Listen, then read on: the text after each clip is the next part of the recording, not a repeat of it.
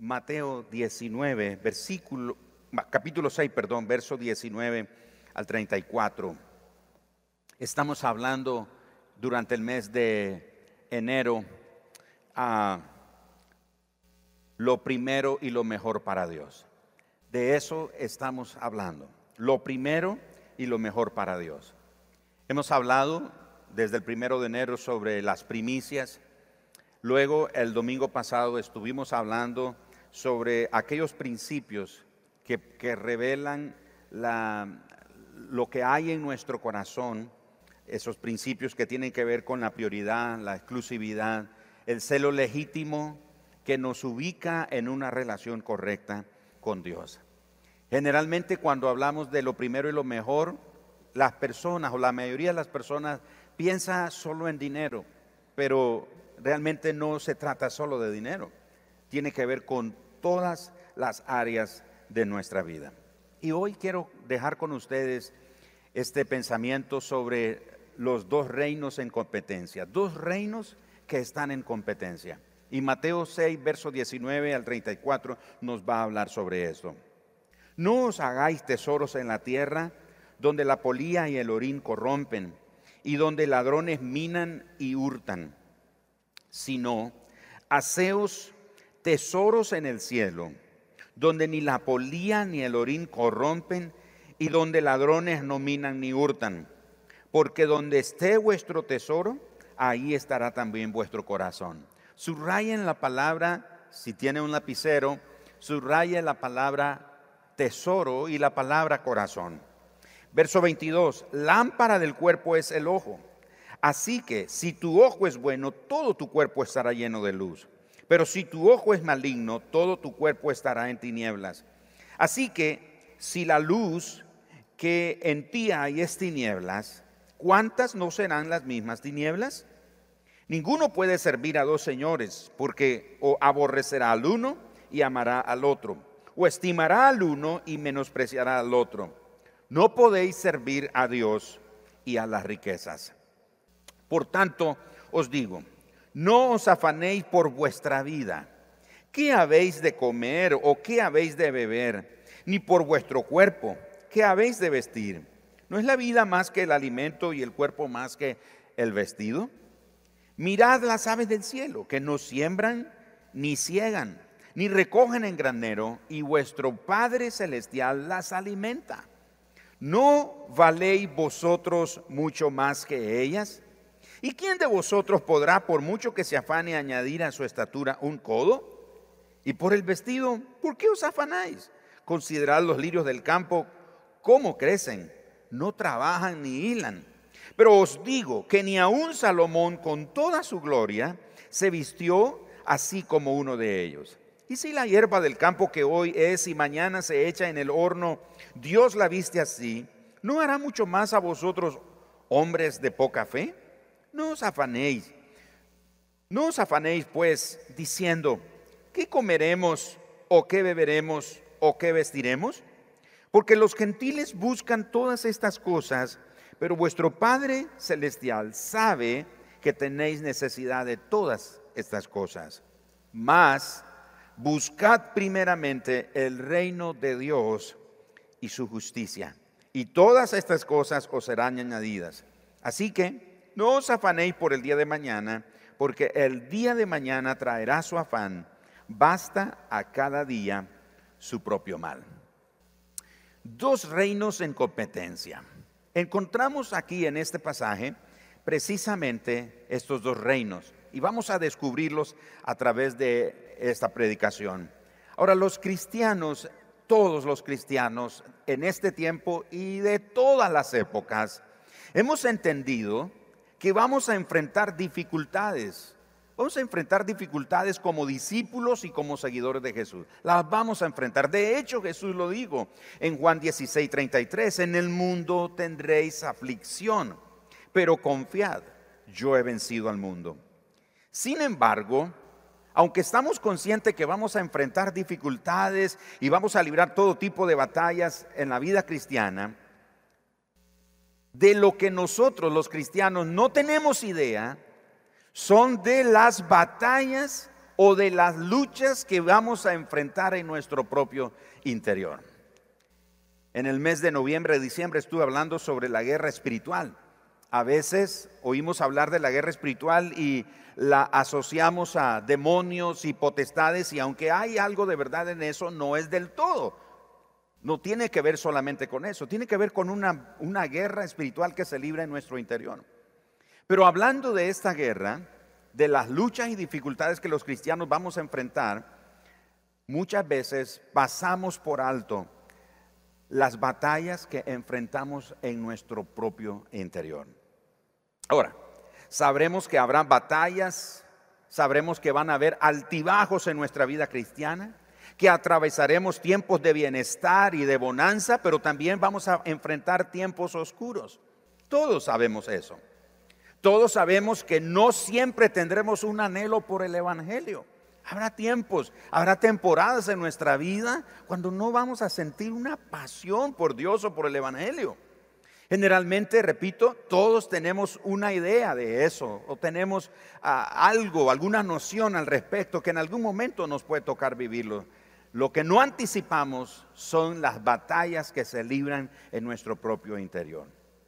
Esas luchas internas de las que todos debemos estar atentos esas luchas, ese conocimiento de esas luchas internas debe alentarnos para luchar no solo por el Evangelio, sino a pelear por nuestra propia alma. ¿Leyeron ustedes al salmista? El salmista muchas veces le está hablando a su alma. Oh alma mía, ¿por qué está abatida? Alma mía, ¿por qué está así angustiada? Reposa en el Señor, bendice alma mía. Era una lucha constante que el salmista tenía por su propia alma. La lucha de David no solo era la que enfrentaba contra sus enemigos, sus adversarios, sus perseguidores como Esaú y su ejército, eran las luchas en su propia alma también. Y lo mismo sucede con nosotros. Por eso debemos de ser honestos sobre las batallas que se libran en nuestro propio corazón. Cada uno de nosotros aquí sentados en esta reunión hoy tenemos batallas que se están librando en nuestra vida, en nuestro propio corazón. Ahora, la batalla principal de la vida cristiana es profundamente personal. Es profundamente personal. En otras palabras, hay batallas que usted libra que yo no voy a, poder librar. Y hay batallas o, o luchas que yo libro en mi interior que usted no va a poder librar o enfrentar, porque son profundamente personales. El apóstol Pablo al respecto habla y dice en el libro de Gálatas en el capítulo 6 que sobrellevemos las cargas los unos de los otros, pero también agrega, y así cada uno lleve su propia carga. Entonces hay responsabilidad. Pueden haber personas que me ayuden en mi vida cristiana a sobrellevar mis luchas y mis dificultades, pero no me puedo echar a dormir a que otros estén librando la batalla por mí. Tengo que asumir mi rol, tengo que asumir mi responsabilidad. Entonces me ayudan a sobrellevar las batallas, pero también yo libro mi propia batalla. Me ayudan a sobrellevar las cargas, pero también yo llevo mi propia carga. Así que esta guerra de la que estamos hablando, esta batalla de la que estamos hablando en el corazón, es una guerra de valores. Es una guerra de lealtades. Es una guerra de motivos o motivaciones. Y es la mayor amenaza para nosotros los cristianos. El apóstol Pedro lo dice, velad, estén atentos porque nuestro adversario anda como león rugiente buscando a quien devorar. La mayoría de los cristianos estamos más atentos del diablo de la lucha que el diablo está librando en nuestro exterior y pasamos por alto la lucha que se libra en nuestro interior, que es más peligrosa que la misma batalla que el enemigo puede provocar a nuestro derredor. La batalla que se libra en nuestro corazón. ¿Por qué es peligrosa? Porque es una batalla que tiene que ver con los valores de nuestro corazón. Tiene que ver con las lealtades de nuestro corazón. Tiene que ver con las motivaciones de nuestro corazón. Es una guerra que ingenuamente muchos cristianos ignoramos o que otros la pasamos por alto rápido. ¿Por qué las ignoramos? ¿Por qué las pasamos tan rápido o las obviamos? La respuesta es sencilla, porque estamos ocupados con la vida cotidiana. Tenemos tantas cosas que hacer. Tenemos tantos compromisos, tenemos tantas responsabilidades. Nuestra mente y nuestro corazón están metido en un montón de cosas. Ahora mismo, sentados aquí en este auditorio esta mañana, algunos de nosotros, nuestro cuerpo está aquí sentado, pero nuestra mente está en otro lado, no está conectado con el mensaje. Está pensando en otra cosa. Está pensando que tiene que pagar. Está pensando que esta semana tiene que hacer algo. Está pensando a dónde va a ir después de aquí, a dónde va a ir a almorzar, con quién se va a reunir o está pensando en algún tipo de preocupación.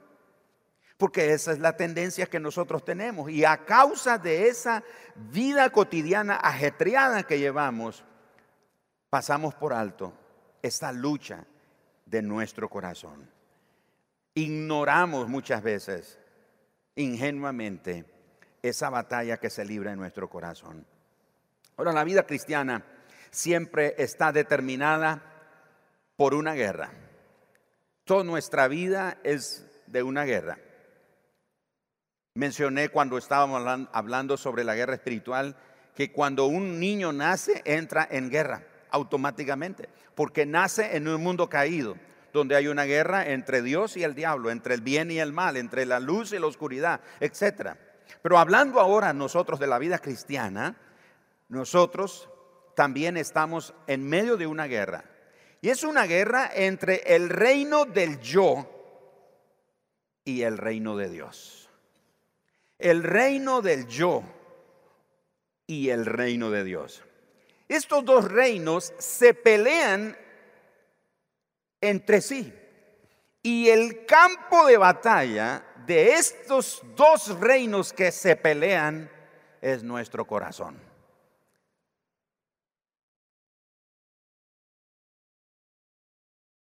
¿Cuáles son los dos reinos que pelean? El reino del, grítelo, del yo. ¿Y cuántos tenemos yo aquí?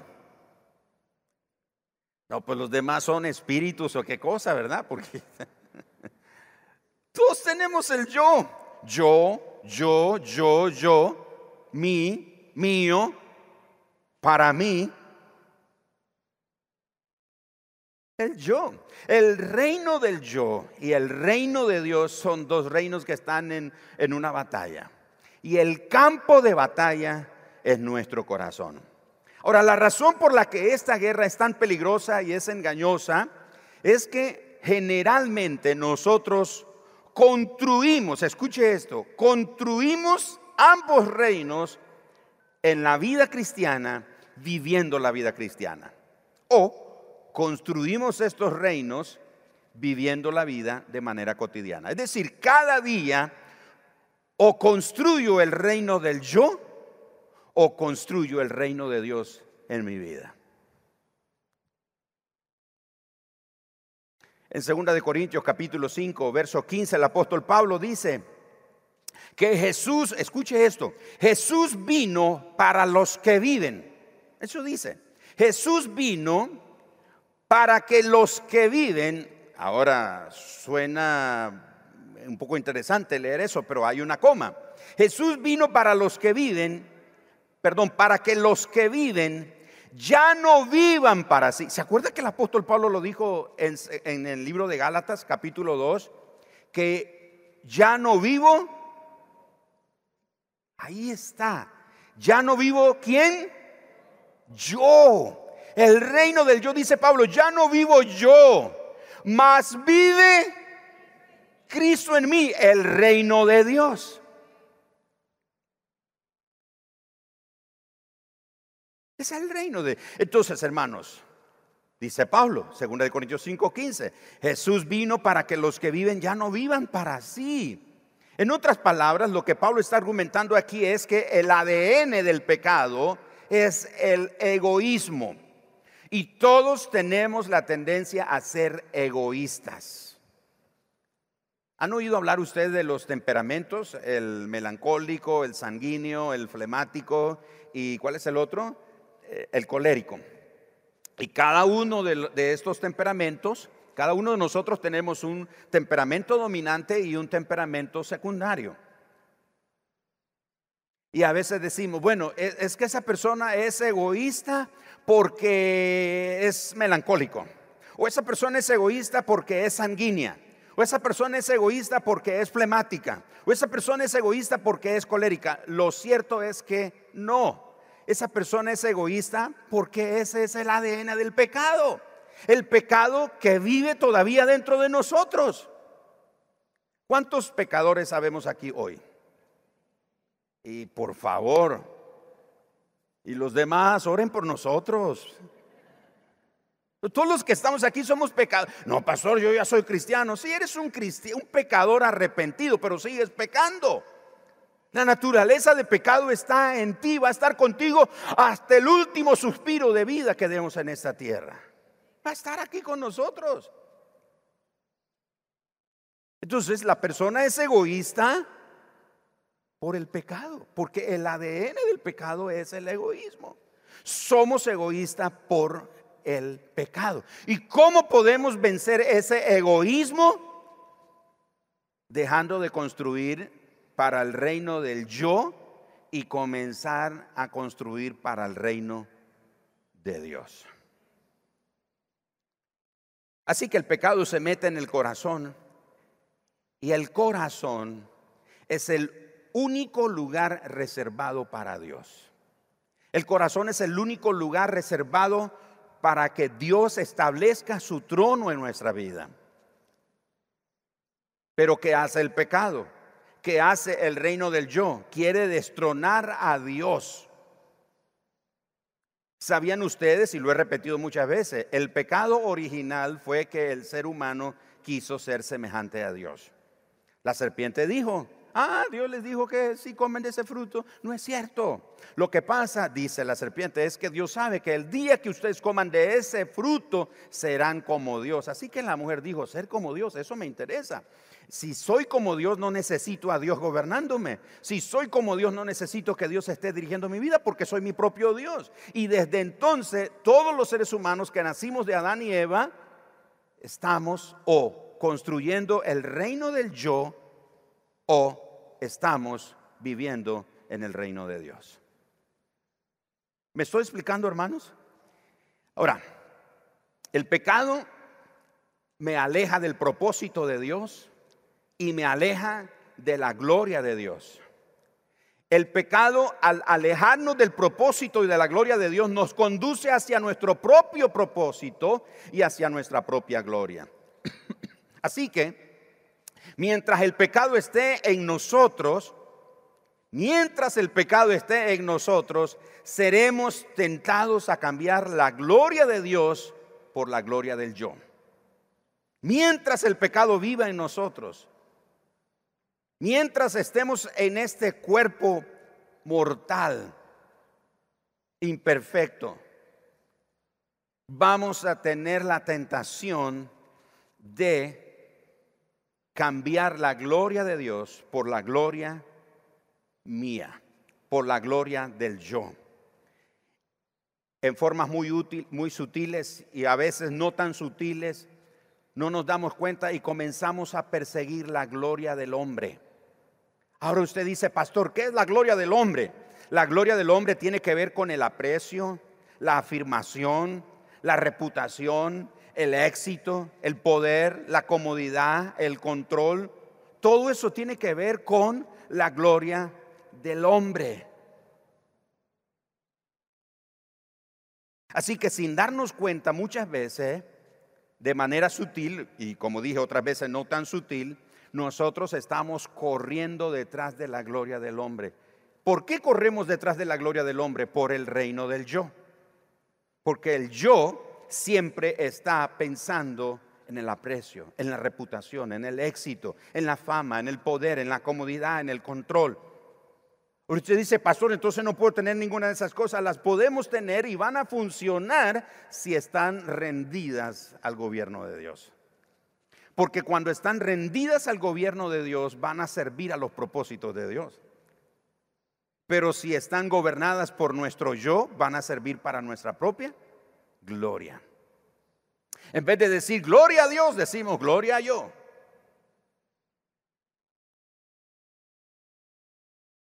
En vez de decir y a su nombre, como dicen otros hermanos, y a mi nombre. Por la gloria del yo.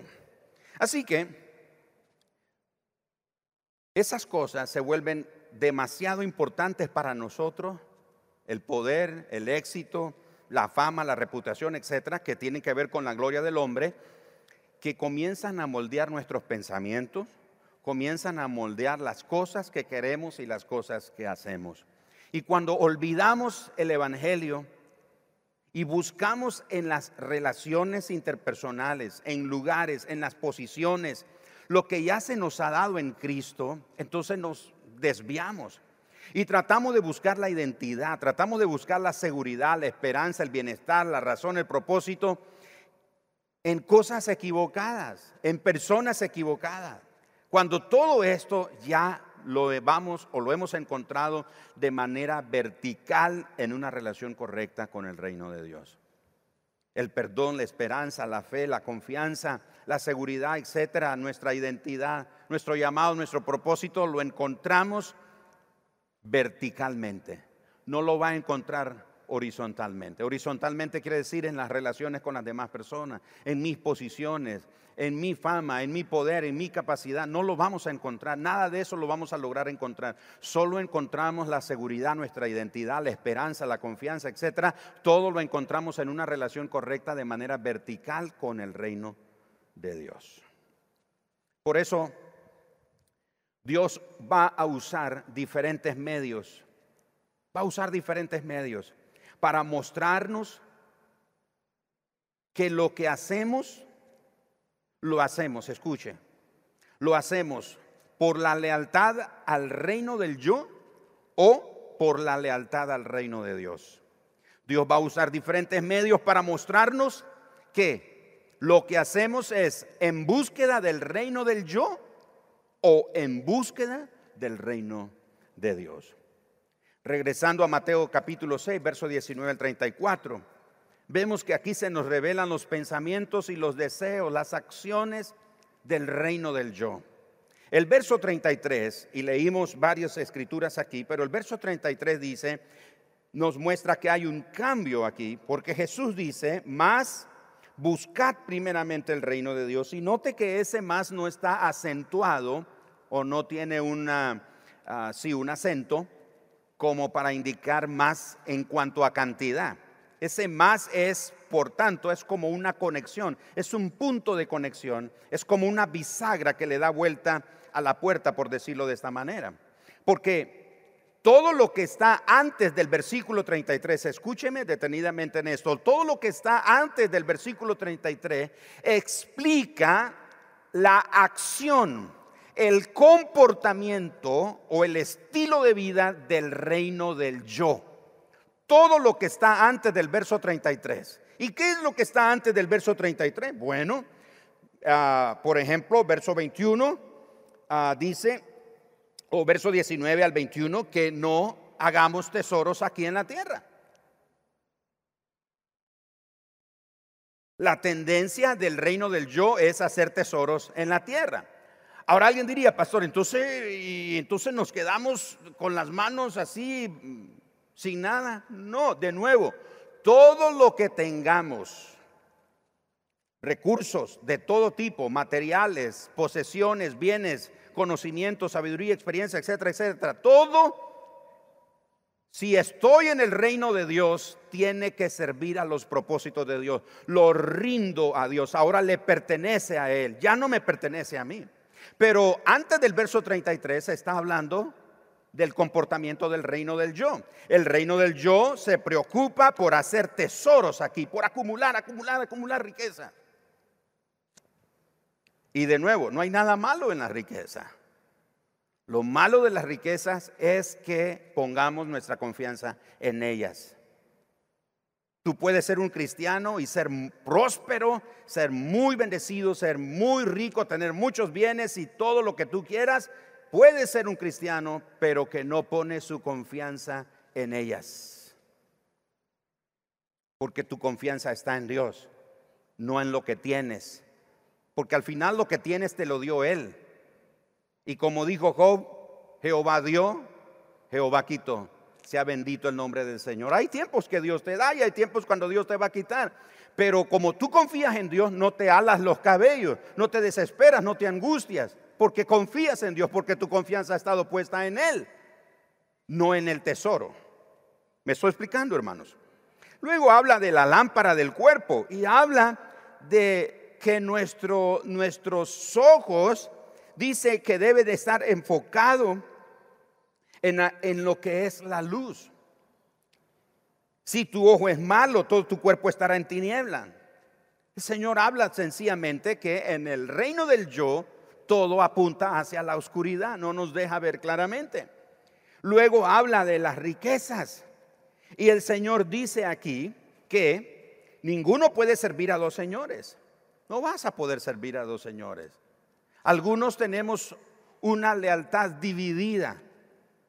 Amamos a Dios, pero amamos más la gloria del hombre.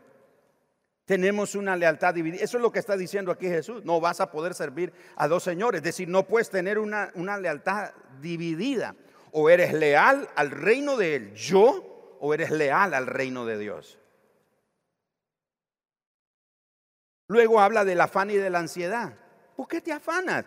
El que vive en el reino del yo está afanado qué voy a comer, qué me voy a vestir, qué voy a tener, cómo voy a hacer, y esto, y está afanado, está preocupado, está desesperado, está angustiado, está lleno de desesperanza. Por eso el verso 33 es esa conexión y dice, mas buscad primeramente, ¿qué cosa? El reino de Dios y su justicia y todas estas cosas, ¿qué dice? Noten esto, hermano. Repitan conmigo. Os serán añadidas. No los escuché. Vamos a decirlo más fuerte. Hay propósito en esto. Os serán añadidas. Noten que dice, antes del verso 33 se revela el estilo de vida del reino del yo. Estoy preocupado, estoy trabajando horas extras, tiempo y todo, consumo mis energías, mis afectos, etcétera, etcétera. Todo por el trabajo, todo por tener cosas buenas y buena casa y buen vehículo y buena educación para mis hijos, etcétera, etcétera. Y ahí me enfoco en eso. Pero dice, sin embargo, si buscas el reino de Dios, esas cosas por las que el reino del yo te quita el sueño, yo te las voy a añadir. Es más, la palabra añadidura quiere decir algo con lo que no cuentas. Miren, hermanos, eso es tremendo. Preocuparse por esas añadiduras en el reino del yo no hay garantía que las vamos a tener. Por eso lo dice, por más que alguien se afane por crecer, no lo va a lograr por más que alguien se afane por tener belleza, jamás se va a comparar con, con las flores del campo, ni Salomón. No lo va a tener. Esa añadidura, eso que usted desea tener, e, eso que usted anhela en su corazón, eso que para usted se ha vuelto importantísimo, no lo va a tener como usted quisiera. Sin embargo, si trabaja deja que el reino de Dios lo conquiste, lo gobierne, Dios se compromete a añadir. En otras palabras, Dios te va a bendecir con algo extra, algo con lo que tú no contabas, algo que tú crees que por trabajar y darte todas las fuerzas y derramar todas tus energías, tu afecto, tu lealtad al reino del yo, tú crees que lo vas a obtener, no lo vas a lograr obtener. En cambio, si vives para el reino de Dios, te lo aseguro, no yo, porque yo no soy Dios, soy tan mortal como ustedes, pero la palabra de Dios dice, Jesús lo dijo, que si busco, si persigo, si anhelo, si me rindo al reino de Dios, las cosas que yo quisiera tener van a venir a mí como una añadidura. No lo merezco, pero Él me lo va a dar. No lo merezco, pero Él me va a bendecir con ellas. No califico para tenerlas, pero en su bondadosa misericordia, por cuanto mi vida y mi corazón se ha rendido al gobierno y a la autoridad de un solo rey, que es Jesús, entonces estaré listo a recibir las añadiduras que vendrán de parte de Él a mi vida.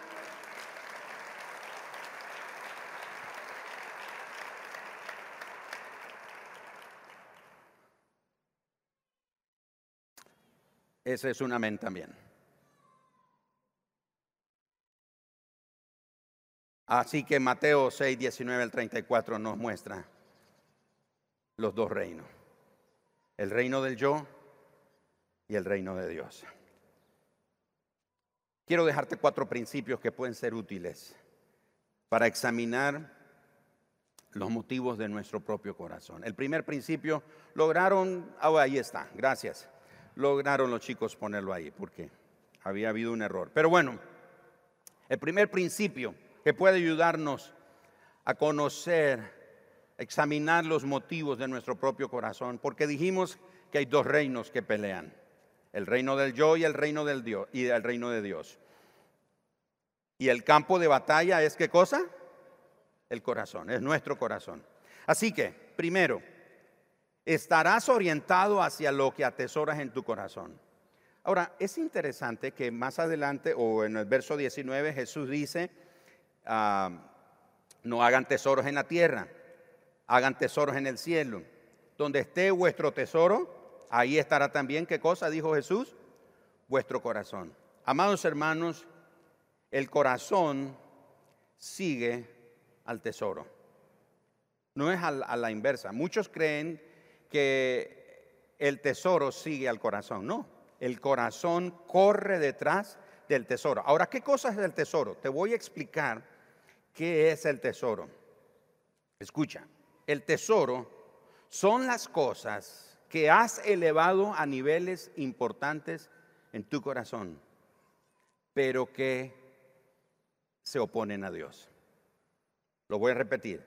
El tesoro son las cosas que has elevado a niveles más importantes en tu corazón, pero que se oponen a Dios. Se oponen a Dios. ¿Y qué son las cosas que se oponen a Dios? Bueno, por ejemplo, Jesús dijo, no se afanen por la comida, por el vestir, eso. No, sé, para muchos el tesoro se ha convertido en esas cosas que se han hecho más importantes para Dios, pero que están en contraposición a Dios. Así que el primer principio es que estarás orientado tu vida, tus decisiones, tus pensamientos, tu comportamiento estará orientado hacia lo que atesoras en tu corazón. ¿Qué es lo que atesoras en tu corazón? Dios nos diseñó como seres orientados por el valor y motivados por el propósito. Dios nos dio la capacidad para que lo adoremos a Él.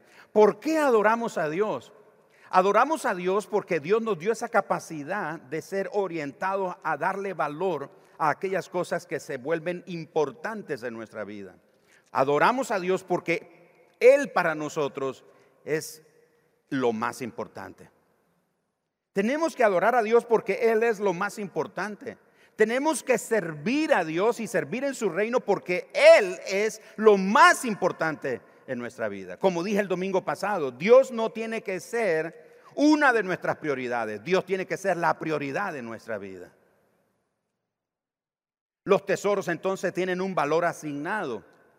Es por eso que de este lado de la eternidad las cosas comienzan a aumentar en importancia más allá de la verdadera importancia que tienen y fijan, establecen la agenda de nuestros pensamientos, de nuestros deseos, de nuestras elecciones, de nuestras palabras, de nuestras acciones, etc.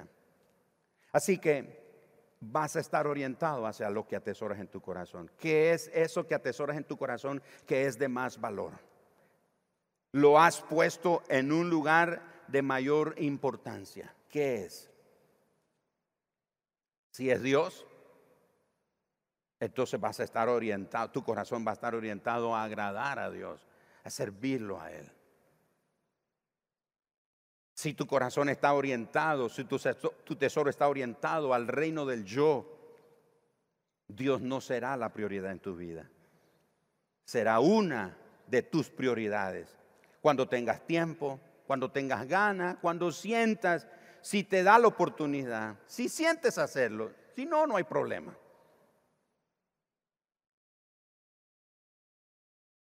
¿De qué se trata la batalla por el tesoro? Se trata de trabajar cada día para que el tesoro se mantenga como importante, lo que Dios dice que es importante en nuestra vida. Esa debe ser la batalla. Tu tesoro no tiene que ser el trabajo. Tu tesoro no tiene que ser tu cónyuge. Tu tesoro no tiene que ser tus bienes materiales, ni tu carro del año, ni tu casa, ni tu educación. Y no estoy diciendo que no debemos de considerar esas cosas. Jesús lo dijo, que van a ser añadidas. ¿Sí o no? Él lo dijo. Todas esas cosas van a ser añadidas. Pero si busco el reino de Dios, mi tesoro será Él. Donde esté el tesoro, donde esté lo que yo le asigne más valor, ahí va a estar mi corazón. ¿Me están siguiendo, hermanos? ¿Estás siguiendo esto? Segundo, los tesoros de tu vida dictarán la lealtad de tu corazón. Los tesoros de tu vida. Jesús dice, porque donde esté vuestro tesoro, ahí estará también vuestro corazón. El corazón es el ser interior del hombre. Y Jesús revela que hay una guerra por el tesoro que se está librando en el centro de lo que nos hace pensar, de lo que deseamos y de lo que hacemos. Ya sea que estemos conscientes o no, nuestras palabras, nuestras acciones muestran lo que es valioso para nosotros.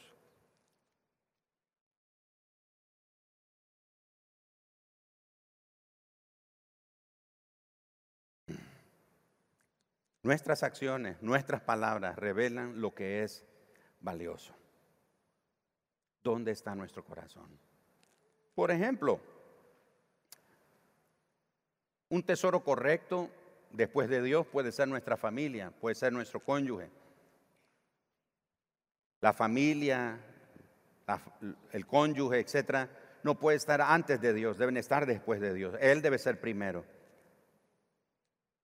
Pero, por ejemplo, si una persona, un, miembro en la familia ah, está más inclinado, está más preocupado por pasar tiempo con sus dispositivos digitales o en la computadora o aún en el trabajo, en el ministerio, lo que sea que hagamos, todo eso revela dónde está nuestro tesoro nuestra fuerza, nuestros recursos, nuestro tiempo, nuestra lealtad, nuestros afectos, nuestras energías estarán enfocadas en aquello a lo que nuestro corazón es leal, a lo que nuestro corazón atesora. ¿Cuáles son los profundos deseos de tu corazón que moldean tus palabras y tus acciones cotidianas? Número tres, les voy a pedir a los chicos que vengan acercándose.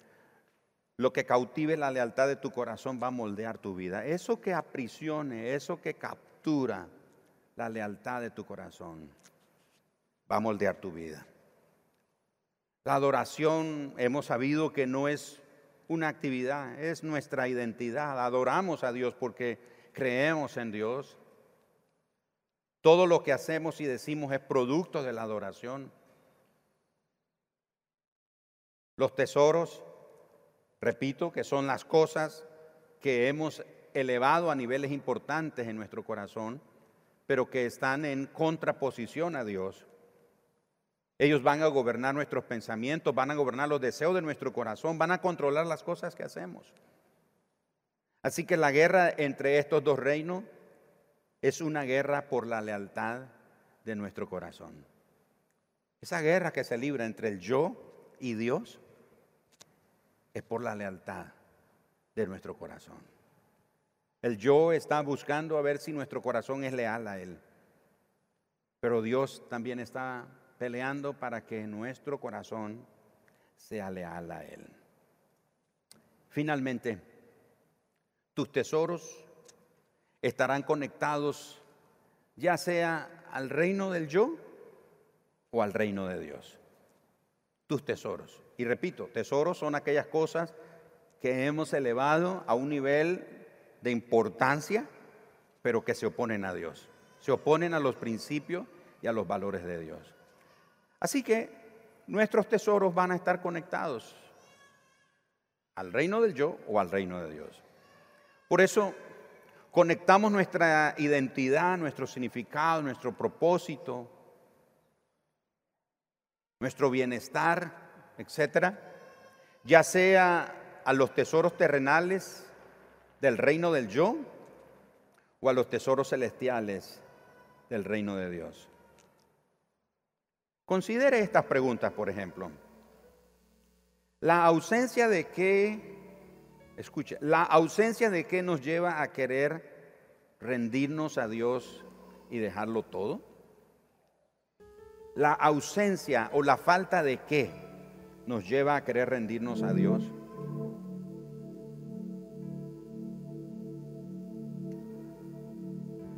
La búsqueda de qué nos lleva a sentirnos demasiado cargados y abrumados. ¿Qué es lo que estamos buscando en la vida? Así que la búsqueda de qué nos lleva a sentirnos estresados, cargados, abrumados.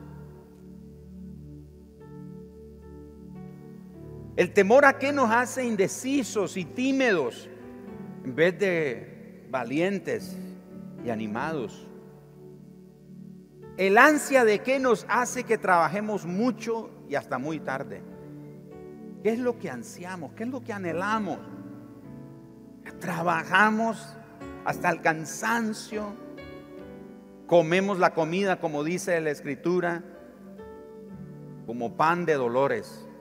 Nos duele comer la comida. No la disfrutamos. La necesidad de qué le roba a tu vida belleza y gozo. Es lo que te hace andar así.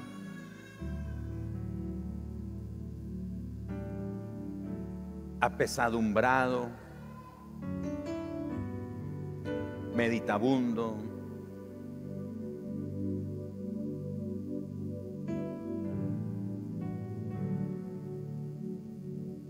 Si tienes todos esos síntomas, como yo los he vivido también.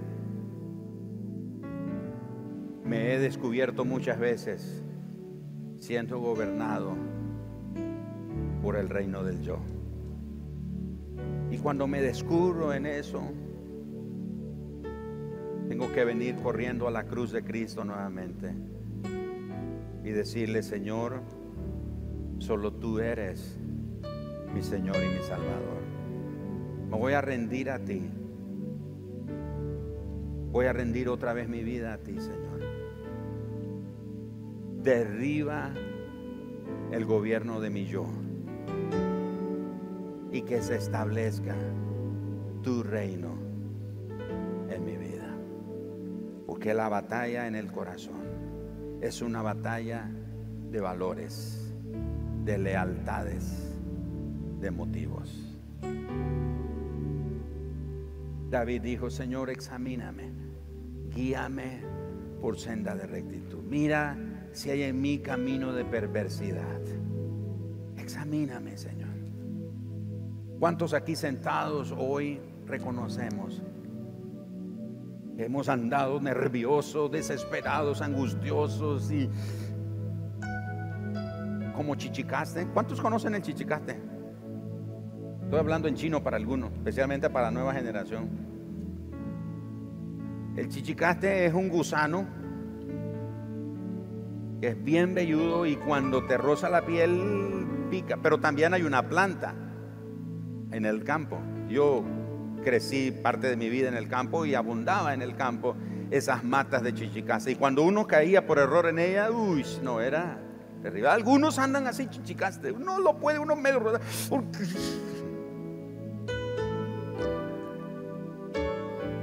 Todo grita, yo, yo, yo, yo, yo, yo. ¿Qué hacemos? Vamos a derribar ese yo. No en nuestra fuerza. Le vamos a pedir, Señor, derriba el gobierno del yo. Levanta tu reino en mi vida, Señor.